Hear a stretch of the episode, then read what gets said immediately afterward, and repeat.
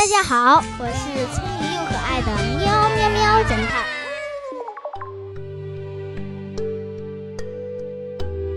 报警暗语：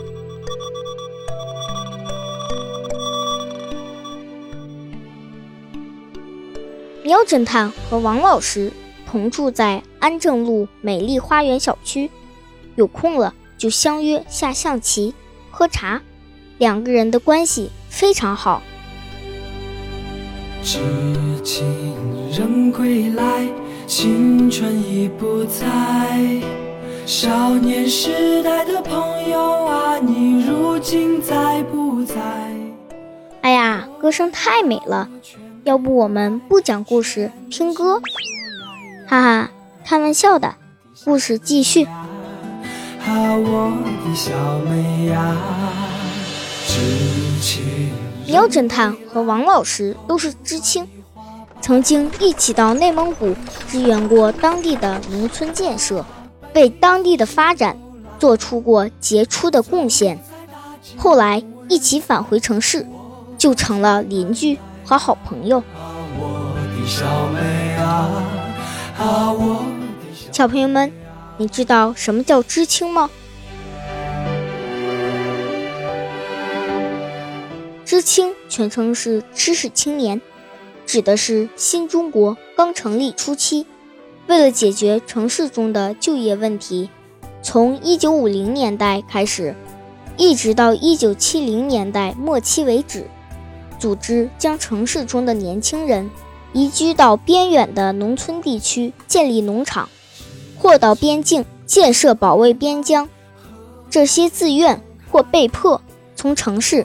下放到农村做农民的年轻人，就被称作知青。不是我呀，不爱你，实在很无奈呀。一九五五年，毛泽东提出，农村是一个广阔的天地，在那里是可以大有作为的，成为后来知识青年上山下乡的口号。到了一九七七年，高考制度恢复。这时，大多数在农村的知识青年就想方设法要回到城市去。直到1980年，国家基本上决定，以前下乡的知识青年可以返回故乡城市。喵侦探和王老师就是那个时候从内蒙返回了故乡城市。小朋友们，你可以问问爸爸妈妈或长辈。他们肯定都知道什么叫知青，他们或身边也肯定会有人是知青的。如果你对他们的故事感兴趣，可以直接去找他们问问哦。有好玩的，可以在节目评论区留言分享哦。好啦，精彩的故事来了。知青人归来，青春已不在。少年时代的朋友啊，你如今在不在？我愿把我全部爱全都献出来呀，我的小妹呀，啊，我的小妹呀。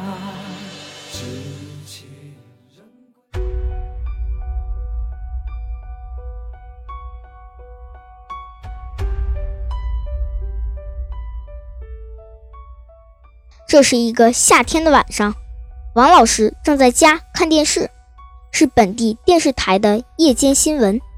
新闻里，女主播正在播报：本市最近发生几起盗窃案，窃贼异常狡猾凶狠，不光入室抢劫，遇到反抗还拿匕首伤人。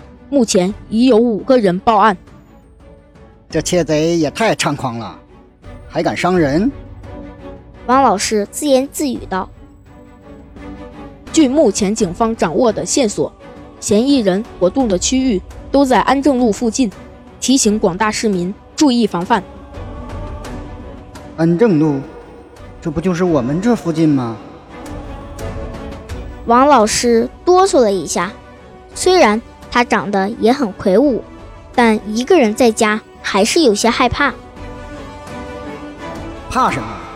旁边就是喵侦探。傻子窃贼才敢来我们这里，呵呵呵。王老师一边想一边笑出了声。他扭头看了看窗外，已经夜深人静，一阵凉风从窗外吹进来，落地窗帘左右摇摆。王老师赶紧跑去卫生间，方便之后困意就上来了，于是他端着水杯一边喝水一边走到窗边，准备关窗睡觉。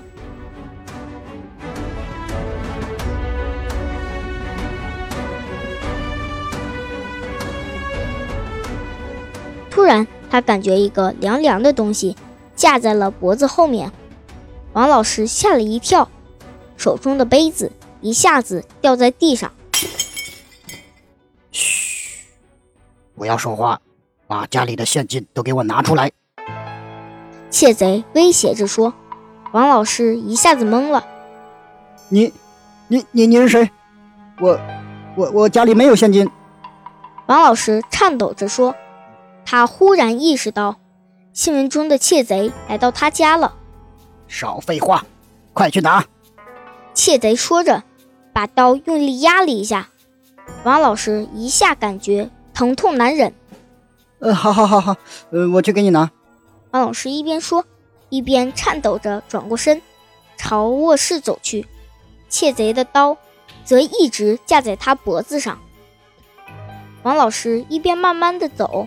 一边心里想：“喵侦探呐，喵侦探，你知道凶狠的窃贼现在在我家里吗？快来救我呀！”就在他们走到卧室门口的时候，门铃响了，门外传来了喵侦探的声音：“老王，家里怎么了？出什么事儿了吗？”王老师听到喵侦探的声音，一下子高兴起来。刚要喊救命，就被窃贼捂住了嘴，刀子又压了一下，疼得王老师额头渗出了汗珠，闷哼了一声：“赶紧告诉他家里没事儿。”窃贼压低声音说，并松开了捂着王老师嘴的手。“哦哦，老苗呀，我没事儿。”王老师强装镇定的喊道。我刚才听到你屋里什么东西碎了，怎么回事啊？哦，没事儿，我不小心打碎了杯子。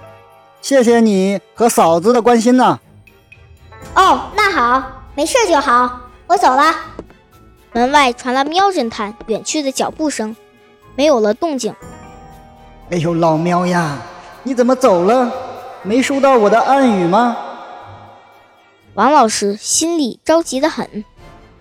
但是在窃贼的胁迫下，还是打开了卧室的灯，走了进去。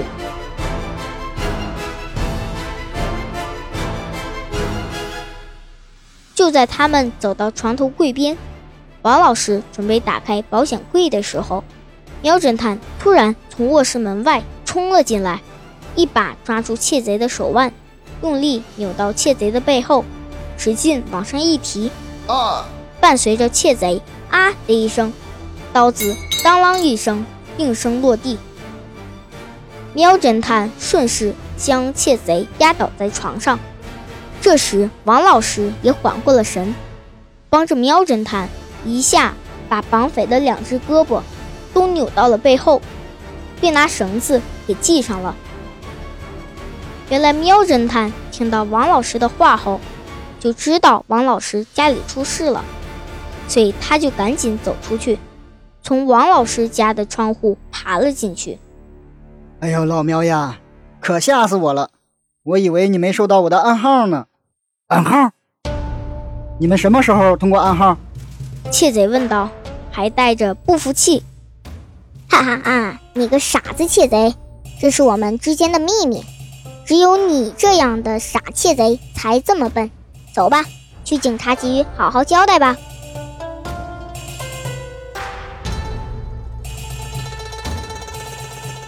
小朋友们，到底王老师和喵侦探之间的暗号是什么呢？王老师的话里有什么玄机吗？仔细想一想，一会儿答案就来了哦。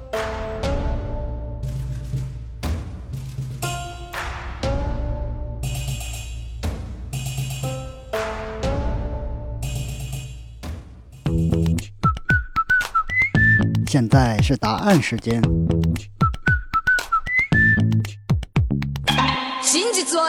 真。